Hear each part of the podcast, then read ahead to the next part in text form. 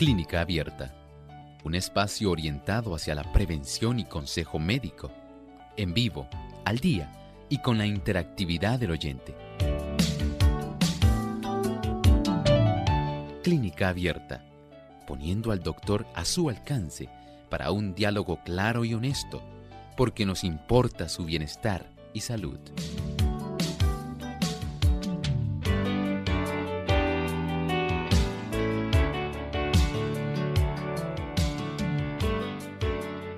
Hoy en Clínica Abierta vamos a estar hablando acerca de qué es la Mycobacteria avium.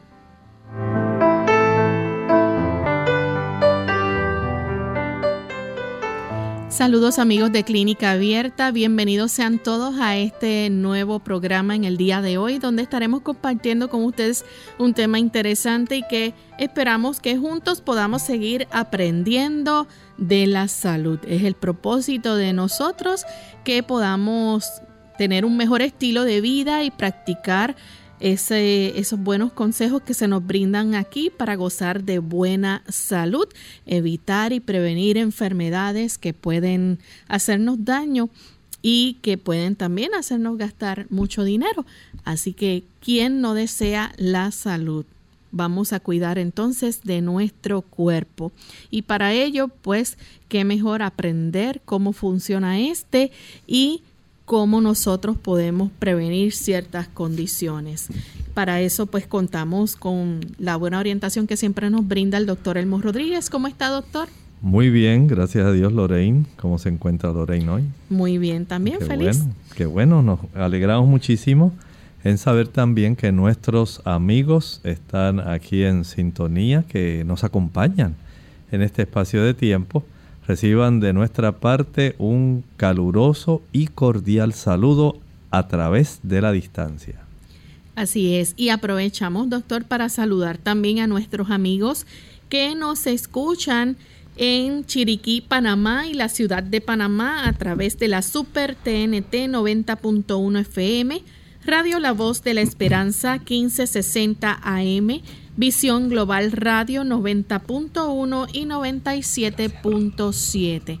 Así que a nuestros amigos en Panamá esperamos que puedan disfrutar de nuestro programa en el día de hoy y que juntos podamos seguir compartiendo durante esta hora de salud. Vamos entonces de inmediato al pensamiento saludable para hoy. Además de cuidar tu salud física, cuidamos tu salud mental.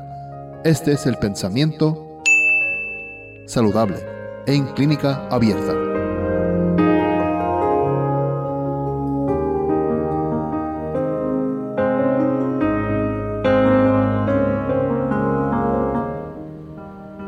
La enfermedad no sobreviene nunca sin causa.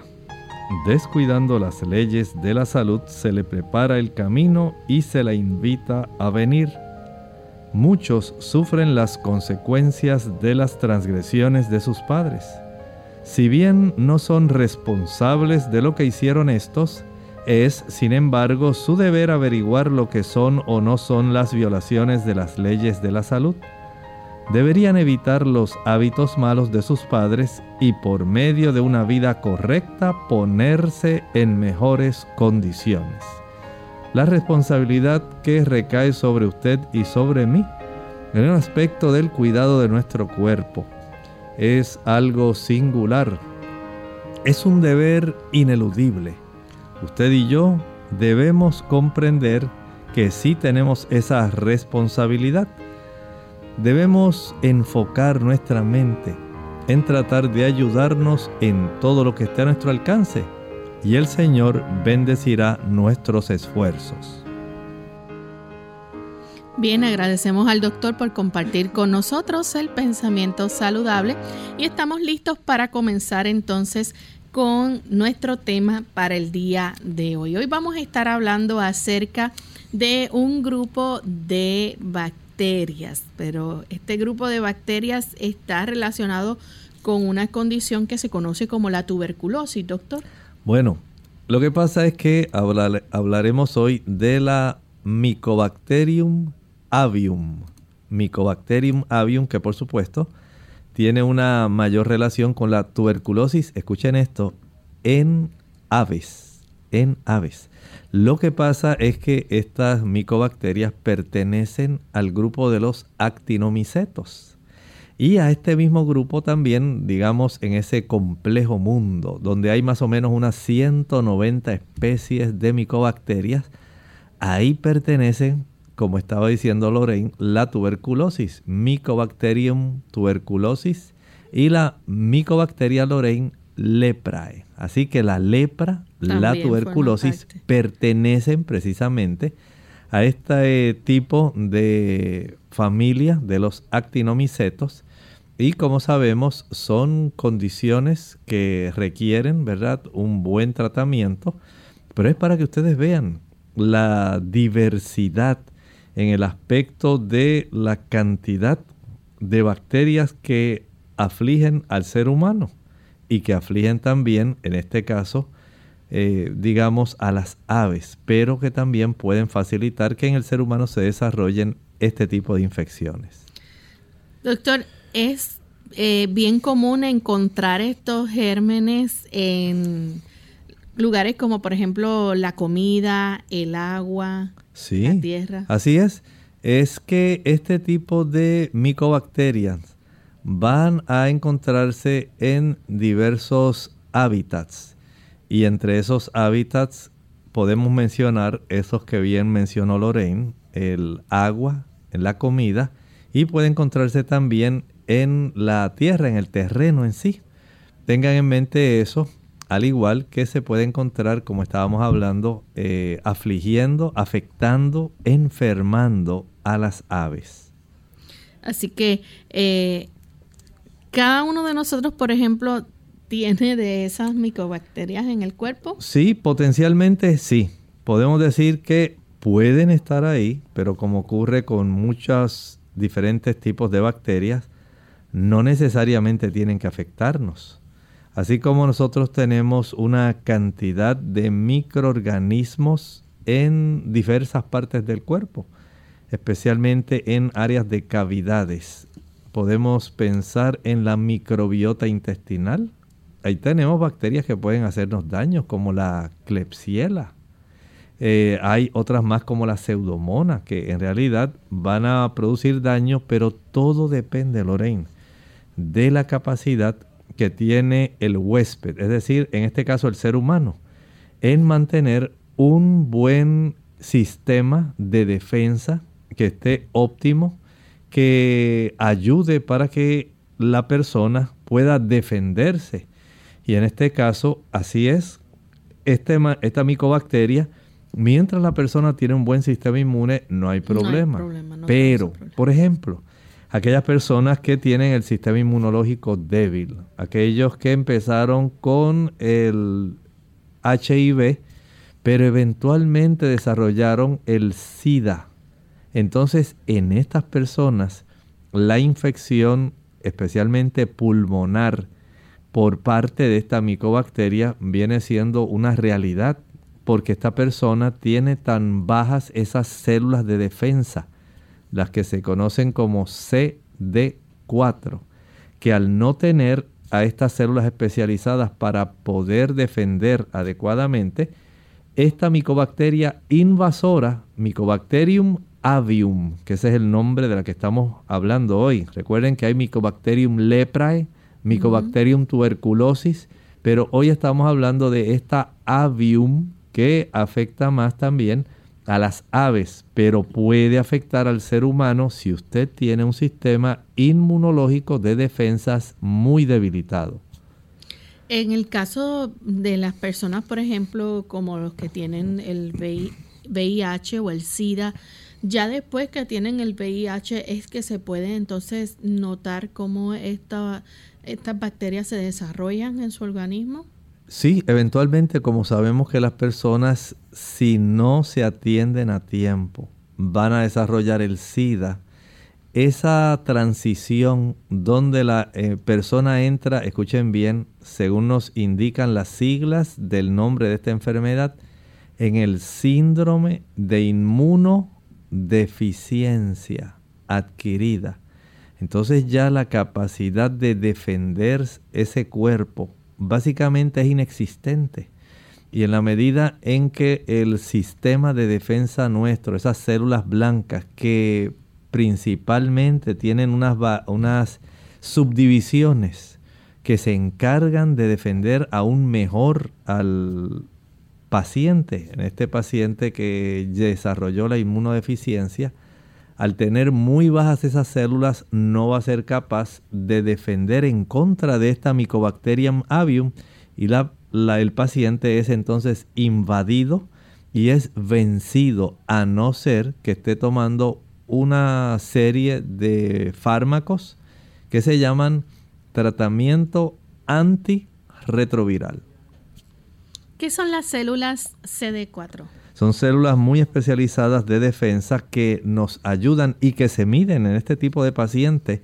Mientras estas células están muy bajas, sus cifras, entonces ya sabemos que este paciente no va a tener una buena capacidad para defenderse y va a tener que estar utilizando su terapia eh, antirretroviral para poder él mantener la vida. Pero si estas células eh, comienzan a subir, por supuesto, esto es un buen indicio de que el sistema de defensa de este paciente lo está ayudando, lo está protegiendo y que la enfermedad está cediendo, se está venciendo por parte del sistema de defensa del organismo. ¿Esto puede llegar a causar la muerte? Puede causarle la muerte, sí. Hay muchas personas que al padecer del HIV y eventualmente desarrollar el SIDA, si no logran sobrepasar la producción de las células CD4 que se requieren, que estén más de 100, entonces estas personas van a tener un gran problema porque básicamente van a ser víctimas no solo de la micobacteria, pueden ser víctimas de cualquier otro virus, hongo o bacteria adicional que se facilita, digamos, de una manera oportunista el que ellas puedan invadirlo y vencerlo. Vamos en este momento, amigos, a nuestra primera pausa. Cuando regresemos, vamos a continuar con este interesante tema, así que no se vayan, que volvemos en breve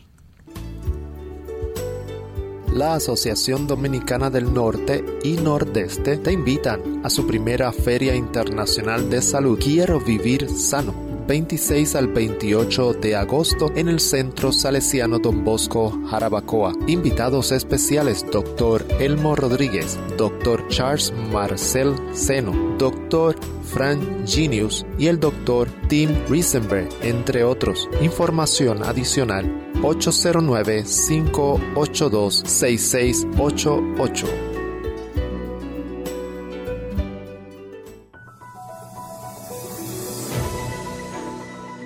¿Sabía usted que tomar un baño de sol puede ayudar con la glucosa en la sangre y el colesterol?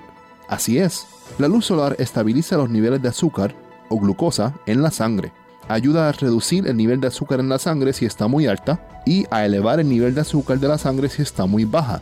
Además, disminuye el nivel de colesterol y triglicéridos en la sangre. La luz solar puede disminuir el colesterol hasta más de un 30%.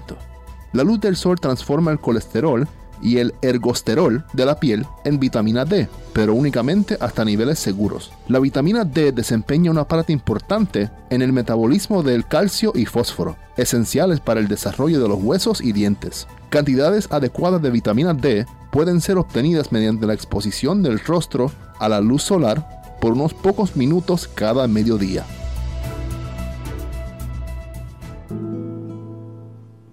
Soy paciente ante la estupidez, pero no ante quienes se enorgullecen de ella.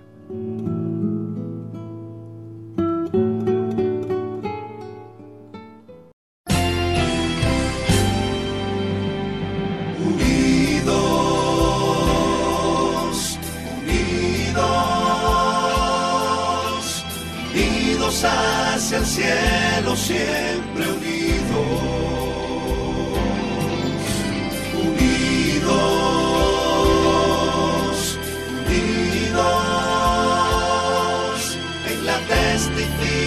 predicación de la verdad, en la testificación de la verdad.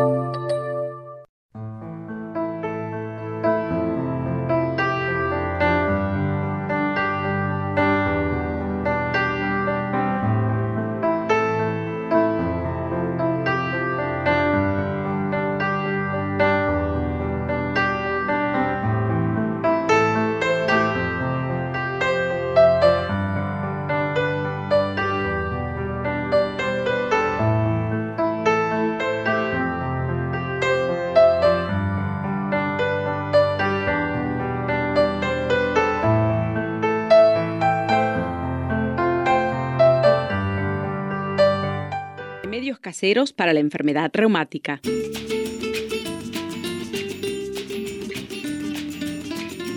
Hola, les habla Gaby Zabalúa en la edición de hoy de Segunda Juventud en la Radio, auspiciada por AARP. ¿Quién no ha padecido de dolor muscular? En algún momento de nuestra vida hemos experimentado agotamiento y pesadez muscular, pero es precisamente a medida que envejecemos cuando este cansancio, dolores de cabeza y calambres aumentan. Este estado de inflamaciones dolorosas es conocido como una enfermedad reumática y los malestares pueden variar en duración e intensidad, llegando al extremo de dificultar nuestros movimientos. Se dice que la enfermedad reumática está asociada con la mala alimentación, el estrés y la falta de ejercicio pero muchas veces también la acción de frío puede agudizarla. Por eso hay remedios caseros como baños de vapor y un poco de aceite de pimentón para dar calor a la zona, que son tan populares por sus efectos analgésicos y antiinflamatorios. Existen también numerosas plantas con efectos benéficos, entre las cuales vale la pena destacar la cola de caballo y el diente de león. El jugo de un limón diluido en agua y tomado en ayudas es excelente para depurar el organismo a pesar de que siempre es recomendable visitar al médico por esta o cualquier otra enfermedad, para muchos de nosotros estos sencillos remedios son nuestra mejor opción. El patrocinio de AARP hace posible nuestro programa. Para más información visite aarpsegundajuventud.org.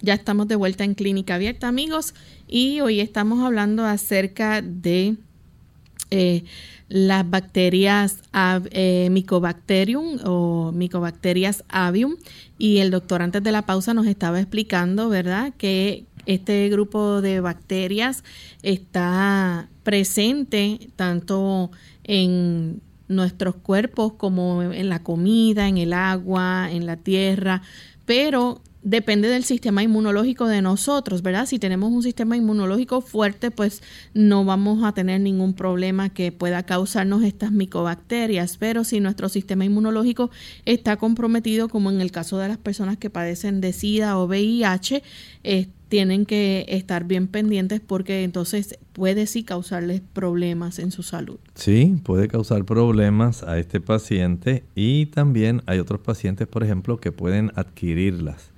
Eh, recuerden que esto es una familia bien amplia, más o menos 190 diferentes tipos de micobacterias y algunas de ellas como el avium, la Mycobacterium tuberculosis y eh, hay otra que se llama la Mycobacterium paratuberculosis. Estas pueden encontrarse en la leche, Lorraine, en la leche que normalmente las personas toman de vaca, porque a las vacas también les puede dar. Y resulta que ellas la transmiten a través de la leche, aunque esa micobacteria no se reproduce en la leche.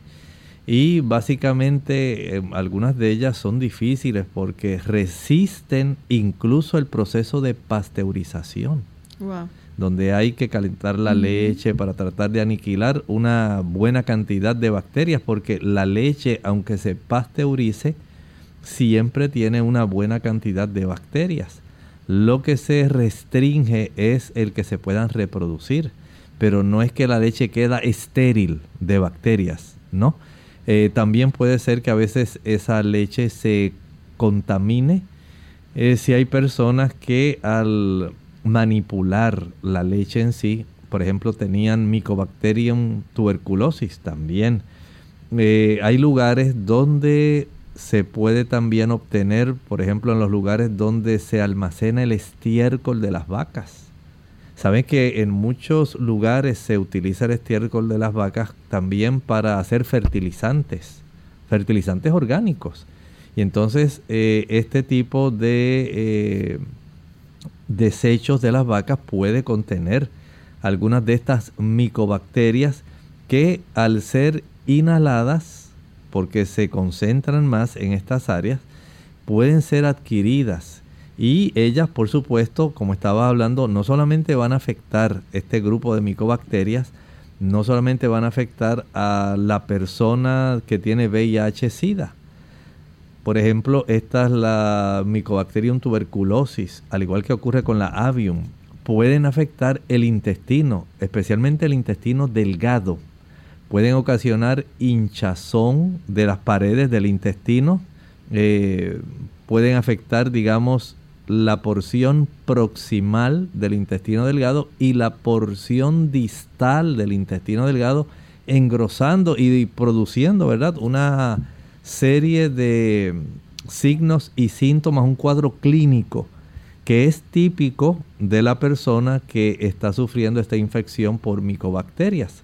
Pero hoy, Lorraine, queremos hablar de la Mycobacterium avium, que esa es la que a nosotros nos ocupa, pero es para que nuestros amigos comprendan que esta gran familia de actinomicetos a la que pertenecen estas micobacterias es una situación real, así como nosotros hablamos del colesterol y hablamos de la presión, pues es bueno que comprendamos que en el mundo, en el ecosistema en el que nosotros vivimos, nosotros estamos rodeados por una diversidad tan grande de diversos tipos de gérmenes, de patógenos, que pueden incluir bacterias, virus, hongos.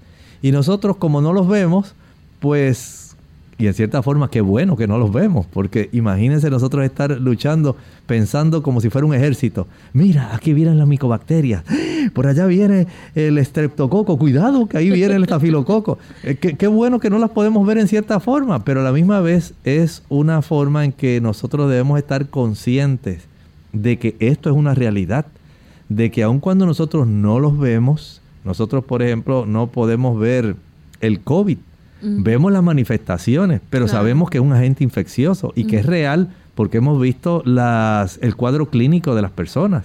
Y así sabemos que las personas que padecen de tuberculosis es algo real, los que padecen de lepra es algo real. Y así los que padecen de Mycobacterium avium es algo real. Y debemos estar conscientes del cuidado de nosotros tener un buen sistema inmunológico, un buen grupo de soldados que nos protejan para nosotros poder enfrentar tantos enemigos gratuitos que andan a nuestro alrededor en nuestro ecosistema y que nosotros podemos tener gracias a que el Señor nos ha dado un buen sistema inmunológico, tenemos la capacidad de poder enfrentarlos. Doctor, usted mencionó que sobre los intestinos y en el caso de este grupo de bacterias eh, avium también afectan los intestinos, pero si se disemina esta, esta infección puede llegar también a infectar los pulmones y los huesos. Sí, es muy cierto. Generalmente esta, el Mycobacterium avium eh, va a infectar más los pulmones, pero no quiere decir que tenga exclusividad con poder infectar solamente los pulmones.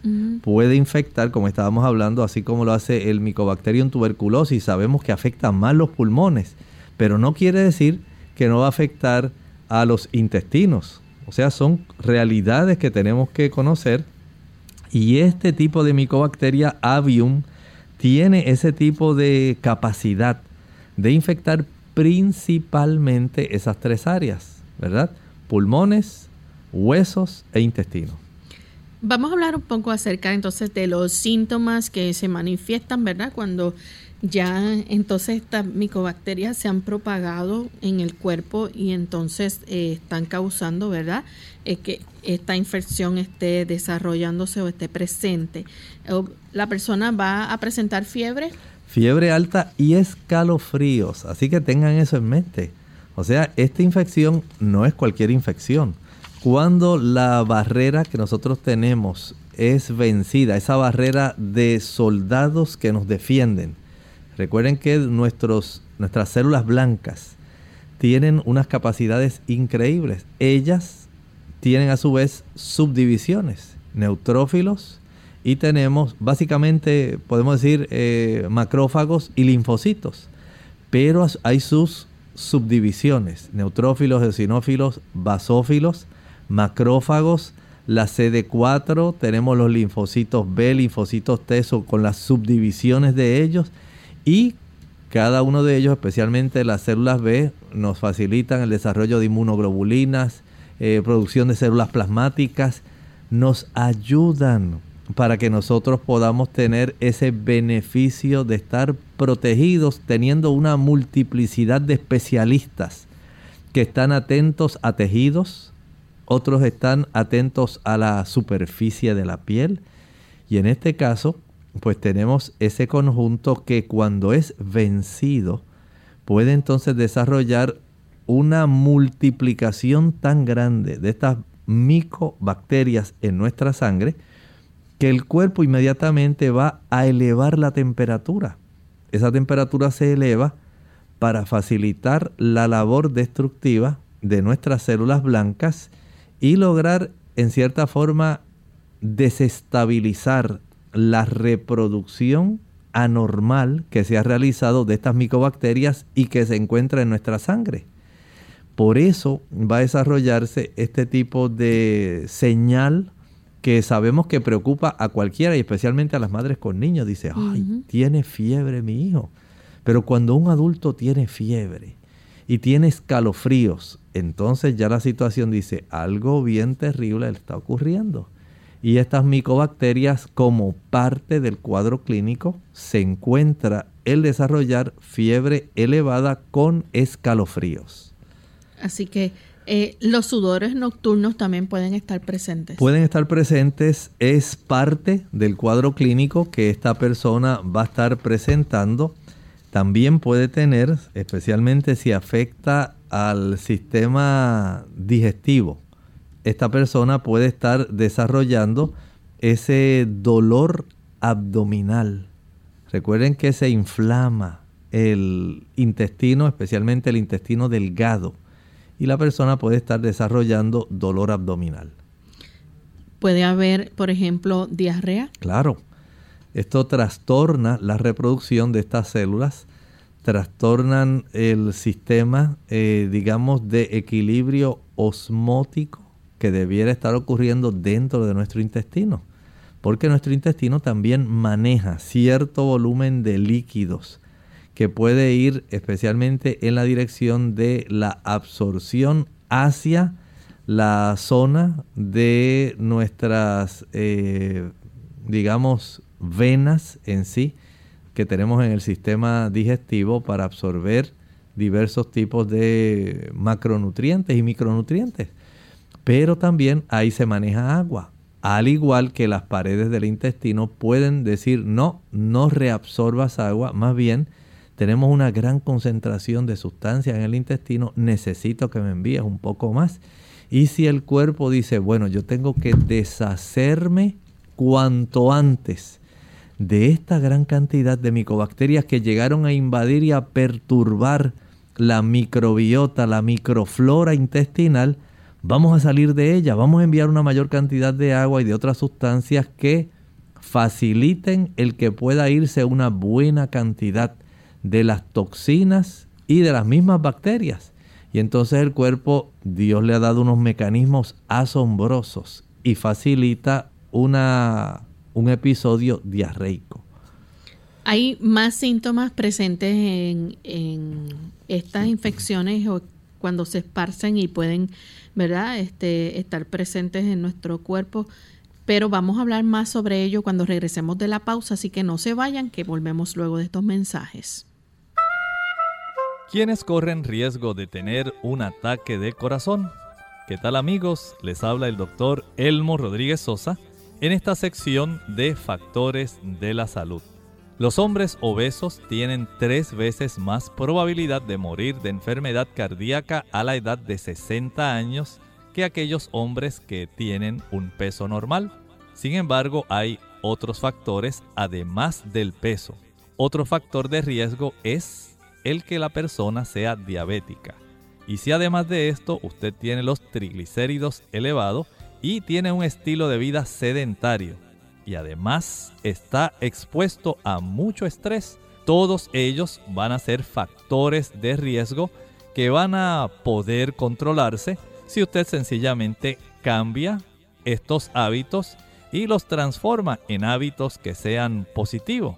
Por ejemplo, tal vez no podamos cambiar la herencia, la edad, el género, pero usted sí puede reducir el peso, puede reducir la cifra de glucosa sanguínea, puede reducir sus triglicéridos y adoptar un estilo de vida activo, reduciendo también el estrés. Qué interesante. Usted no tiene que ser una estadística más dentro de aquellas que se registran respecto a problemas de las enfermedades coronarias.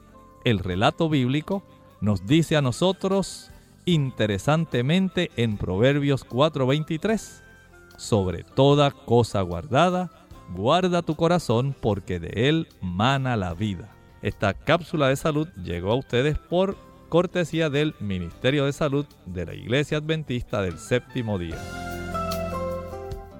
¿Vale la pena ayunar? Hola, les habla Gaby Sabalua Godard en la edición de hoy de Segunda Juventud en la Radio, auspiciada por AARP. El ayuno es una de las prácticas más antiguas de la humanidad. Por definición, cada vez que dejas de comer por un cierto periodo de tiempo estás ayunando. De ahí el término desayuno, que implica el fin del ayuno nocturno. El ayuno presenta posturas antagónicas. Por un lado, hay quienes se manifiestan a favor y quienes lo consideran peligroso para la salud. En muchas culturas el ayuno es utilizado como una terapia de limpieza interior y en la actualidad muchos países lo han adoptado como fórmula para bajar de peso. A pesar de que muchos nutricionistas se oponen a su uso, algunos doctores de medicina alternativa lo utilizan con éxito. Cuán frecuentemente ayunes dependerá de tu estado de salud. Los ayunos prolongados no son muy recomendables, mientras los ligeros de un día pueden hacerse con facilidad.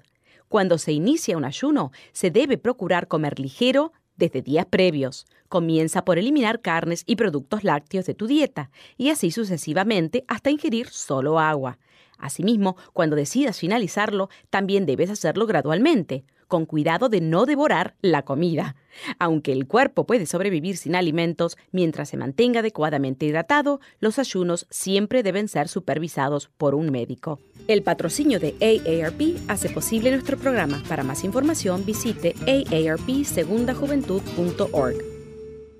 Hola familia, aquí el doctor Ilan Shapiro. Hemos tenido muchas cosas que saber sobre la viruela del mono, pero ¿cuáles son los síntomas? Bueno, en un principio nosotros podemos tener dolor de cabeza, fiebre y también lo que es inflamación de los ganglios linfáticos, prácticamente unas bolitas que tenemos en la garganta, en las axilas y también en los genitales. Esto puede seguir también con mucho cansancio y mucha gente puede preguntarse cómo diferenciar a largo plazo esto de influenza, COVID-19 y otras enfermedades más. Es que realmente después empieza un salpullido que parece como barritos y se empiezan a expandir como si fueran ampollitas y después de eso empiezan a romperse y deja una costra que es muy fuerte y también duele mucho. Por eso es muy importante saber cuáles son los síntomas para poder protegernos. Clínica abierta. Ya estamos de vuelta en Clínica Abierta, amigos, y hoy estamos hablando acerca de las micobacterias avium que pueden causar una gran infección en el cuerpo y pueden manifestarse a través de diferentes síntomas. Antes de la pausa estábamos hablando sobre algunos de esos síntomas como lo son la fiebre, eh, los sudores nocturnos, el dolor abdominal, también la diarrea. Y también podemos incluir en estos la pérdida de peso, la fatiga, doctor. Así es, Lorraine. Esto puede estar incluido, así como también pueden desarrollarse eh, algún tipo de inflamación en ganglios linfáticos, especialmente de la zona del cuello. Puede también presentarse una reducción en la cantidad de las células rojas y también una reducción en cuanto a la hemoglobina. Vean entonces que es amplio el efecto que puede tener. Eh, hablamos de la fiebre, los escalofríos, la pérdida de peso, el hecho de que la persona tenga dolor abdominal, de que tenga diarreas, fatiga, ahora le añadimos esta inflamación en el área de los ganglios que se encuentran especialmente en la garganta. Y esto pues básicamente va a estar dándole a la persona una idea de que hay una gran infección porque usted no desarrolla fiebre solamente por alguna casualidad. Usted no desarrolla sudores nocturnos por una casualidad. Hay razones por las cuales se desarrolla esto y nos está indicando que hay una infección, en este caso que nos ocupa por Mycobacterium avium. Tenemos una llamada de Esther, ella se comunica de la República Dominicana. Adelante, Esther. Buenos días, doctor. Y, yo tengo una bacteria, el Ligobacter pylori en el estómago y también grasa en el hígado. A ver que tengo grasa en el hígado tipo 2 a ver qué usted me dice, doctor, por favor. Muchas gracias.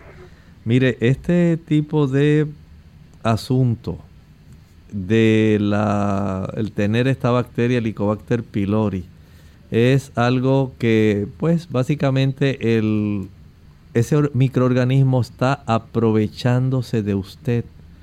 Él se aprovecha de las cosas que usted hace que facilitan la inflamación de la mucosa del estómago.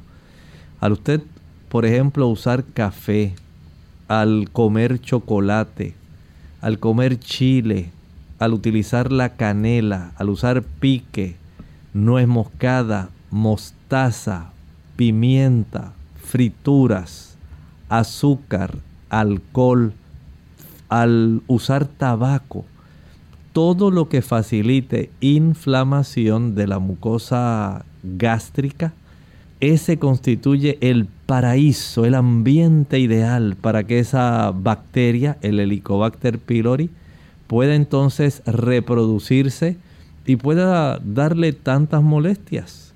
¿Que ¿Cuál es la clave del tratamiento? Bueno, la clave del tratamiento es que usted comprenda que puede ayudarse, que usted puede hacer cambios que le pueden beneficiar y esto es una gran ayuda.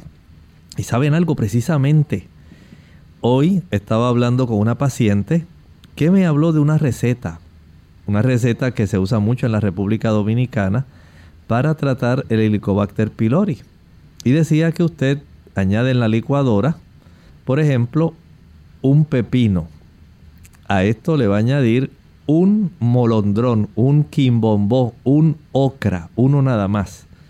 Luego le añade algunas ramitas de perejil y un trocito pequeñito de jengibre. Lo voy a repetir porque esto es una receta nueva.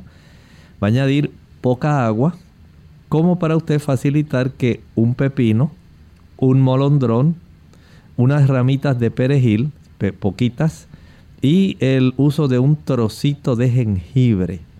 Una vez licuado, no lo va a colar, pero lo va a tomar en ayuno todos los días por 10 días.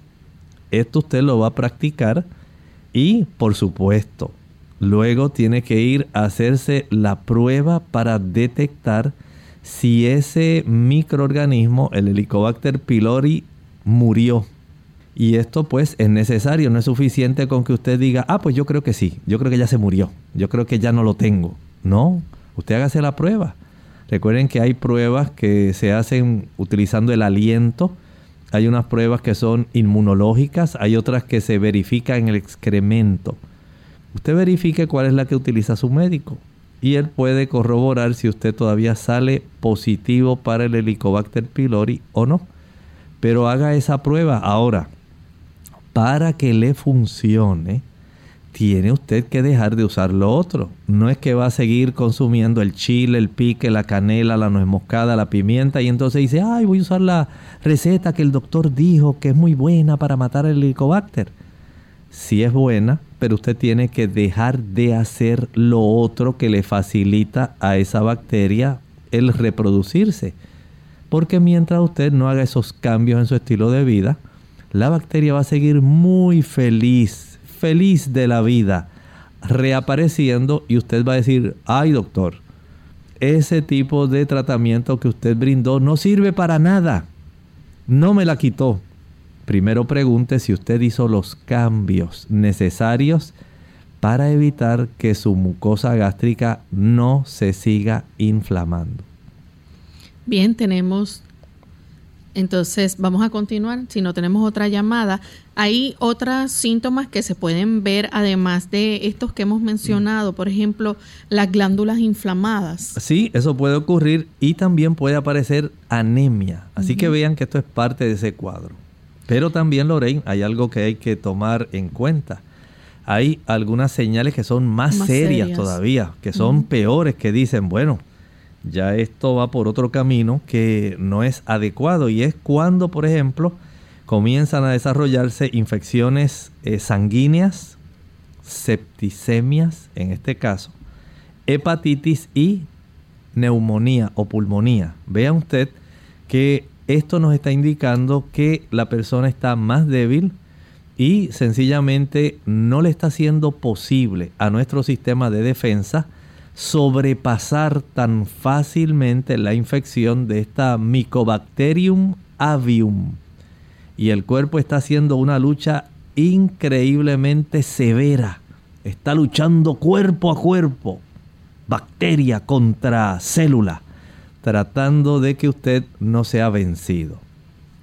Así que eh, hay que estar bien pendiente entonces que a estos síntomas que son muy serios también, como eh, la hepatitis, la neumonía. Claro que sí, mire, cuando este tipo de situación se desarrolla, usted debe comprender que usted tiene que ir al médico cuanto antes.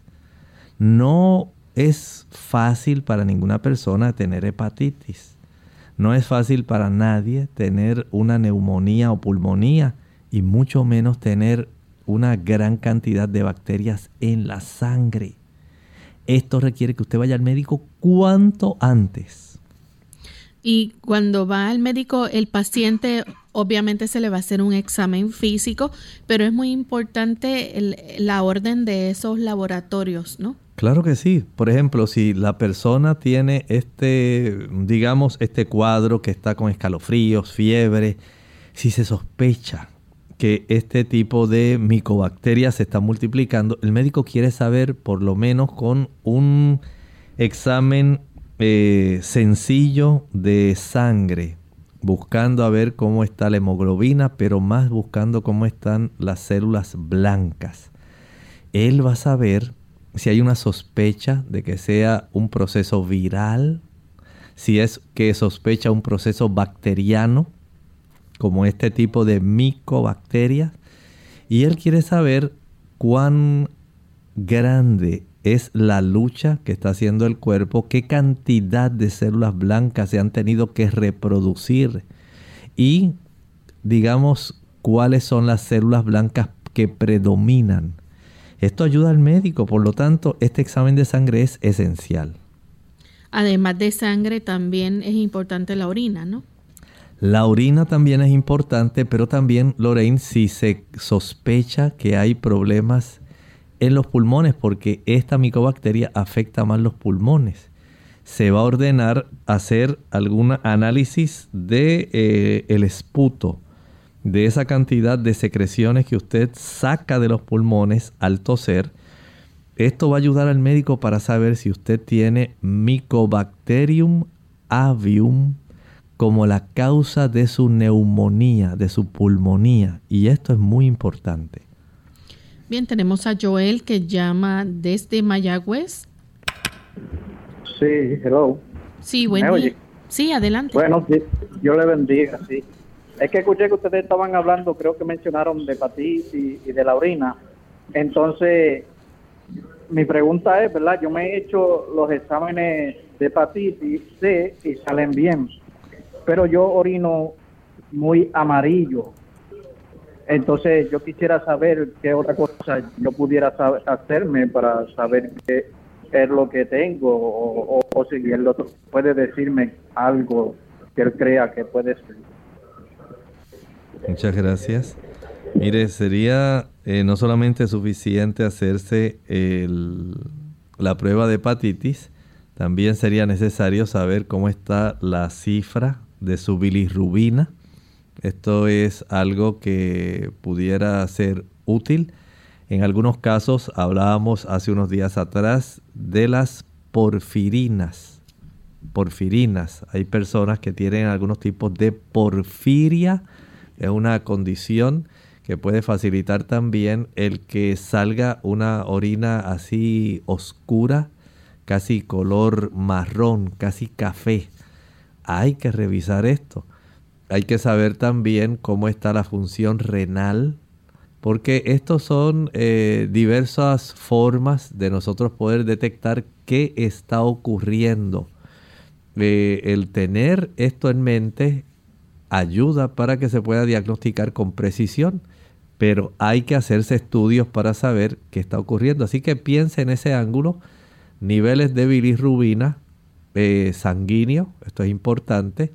Eh, también estábamos hablando de las porfirinas, también son muy importantes. Así que tiene ya dos. Verifique también, eh, algunas personas usan algunos productos, especialmente si usted está utilizando remolacha, zanahoria, betabel, puede tener una coloración más intensa. Aquellas personas que no toman mucha agua, se les concentra mucho la orina y sale mucho más oscura que una persona que toma suficiente agua. Hay también algunos fármacos que pueden colaborar eh, facilitando un oscurecimiento de la orina. Y todo eso hay que indagarlo. Así que vaya a su médico, deje que él haga algunos estudios, haga algunas preguntas para saber cuál es el diagnóstico presuntivo. Doctor, además de, para el diagnóstico, además de una muestra obviamente de orina y también la sangre, una prueba de sangre, también es importante eh, una muestra de esputo.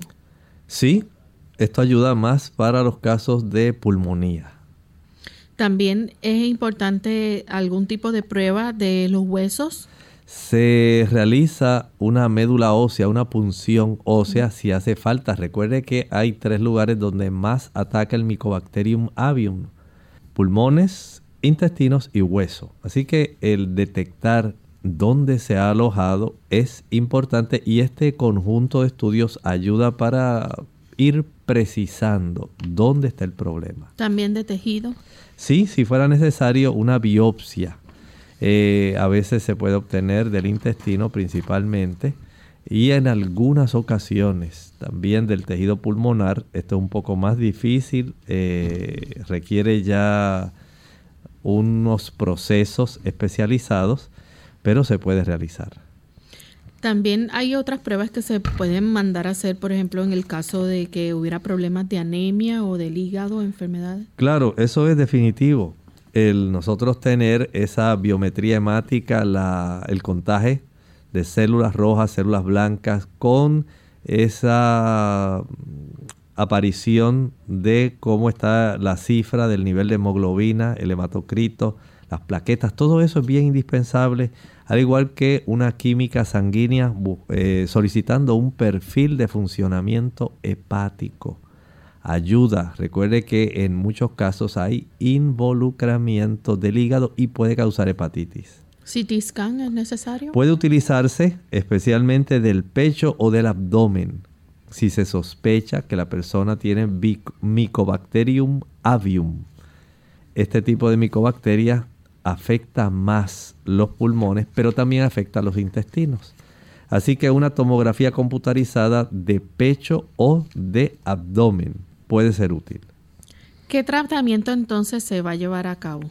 Esto es, este es el área donde es, hay que tener más cuidado, porque aquí se pueden necesitar una combinación de antibióticos y se pueden requerir, escuche esto, hasta casi un año de duración. ¿Escuchó bien? Eso quiere decir que el estar infectado por una micobacteria no es cualquier infección. Es una infección que va a requerir una combinación de antibióticos para poder ser sobrepasada, para que se puedan aniquilar para que usted pueda tener la dicha de poder vencer este tipo de infección. Y ahí, por ejemplo, se puede utilizar la claritromicina, se puede utilizar el acitromycin o acitromicina, se puede requerir amicacina, moxifloxacina, rifabutin y rifampin, que también se utiliza en la tuberculosis. Veas cómo estos antibióticos son antibióticos fuertes y lamentablemente para poder tener eh, el control de que usted va a tener la mayor probabilidad de salir eh, victorioso sobre esta infección, como estaba hablando, es muy probable que usted tenga que usar estos antibióticos durante un año. No dije 10 días, un mes, dije un año de duración. Así que es importante mantener esa infección bajo control. Sí, hay que hacerlo porque usted lo va a padecer. Nadie quiere tener escalofríos, fiebre eh, nocturna, tener una gran cantidad de sudoración, trastornos diarreicos, problemas de hepatitis, pulmonía. Nadie quiere una complicación de esa índole. Así que en estos casos, aunque uno no deseara, este tipo de tratamiento es necesario para poder erradicar esta infección. Y pudiera presentarse también, por ejemplo, efectos secundarios de los medicamentos. Claro, claro que sí. Imagínense ustedes estar usando combinaciones de antibióticos, no un solo antibiótico, una combinación, y estar usándola por un tiempo tan prolongado como un año. Esto lo que nos lleva entonces, Lorraine, es a nosotros poder estar conscientes de la importancia en nosotros mantener nuestro sistema inmunológico lo más óptimo posible es necesario que nosotros eh, seamos precavidos. Si usted tiene ahí alrededor de su casa miles de palomas, porque hay personas que les gusta tirarle arroz a las palomas y les gusta echarle eh, maíz, y usted tiene una gran cantidad de aves, sea cuidadoso. Usted trate de que no aniden ahí, digamos, cerca del techo de su casa. Eh, de que si están las palomas, pues estén allá en los árboles o de que si usted cría diversos eh, aves, pues estén alejadas y usted sea también sabio respecto a la forma como usted maneja los desechos de estas aves, porque es muy fácil nosotros poder adquirir este tipo de infecciones. Pero lo esencial es que usted mantenga su sistema inmunológico alto no deseamos para nada que usted pueda ser víctima de este tipo de micobacterias, que así como usted sabe, las personas que adquieren la tuberculosis, que adquieren la lepra, les resulta en muchos casos difícil y deben estar por un tiempo prolongado en tratamiento para poder erradicarla. Así ocurre con esta micobacteria. Imagínense tener esto en los pulmones, yo he sabido de pacientes que han tenido que estar un año completo, completo usando este tipo de eh, antibióticos, de este antibioterapia para poder erradicarlo. Tener esto en los huesos, tener esto en el intestino. O sea, no son situaciones fáciles. La mejor manera, trate usted de tener su sistema defensivo al 100%. No se descuide Evite los azúcares. Evite la exposición innecesaria a cualquier sitio que usted conozca donde abundan las bacterias y especialmente este tipo. Trate usted de evitar, si es posible, los elementos de origen animal, porque los animalitos pueden transmitir también y los productos que se derivan de estos animales pueden facilitar el diseminar infecciones de este tipo que lamentablemente el ser humano también va a estar padeciendo por convertirse en el huésped de ellos. Bien, ya hemos llegado al final de nuestro programa. Agradecemos al doctor, a los amigos por habernos acompañado y les invitamos a que mañana nuevamente así lo hagan. Vamos a estar en nuestro segmento de preguntas para que ustedes puedan hacer sus consultas, no importa de qué tema sean. Vamos a finalizar entonces con el siguiente pensamiento bíblico. La Sagrada Escritura en Juan capítulo 3 versículo 16 nos dice, porque de tal manera amó Dios al mundo, que ha dado a su Hijo unigénito para que todo aquel que en Él cree no se pierda, mas tenga vida eterna. Nosotros nos despedimos y será entonces hasta el siguiente programa. Con cariño estuvieron con ustedes el doctor Elmo Rodríguez Sosa y Lorraine Vázquez. Hasta la próxima.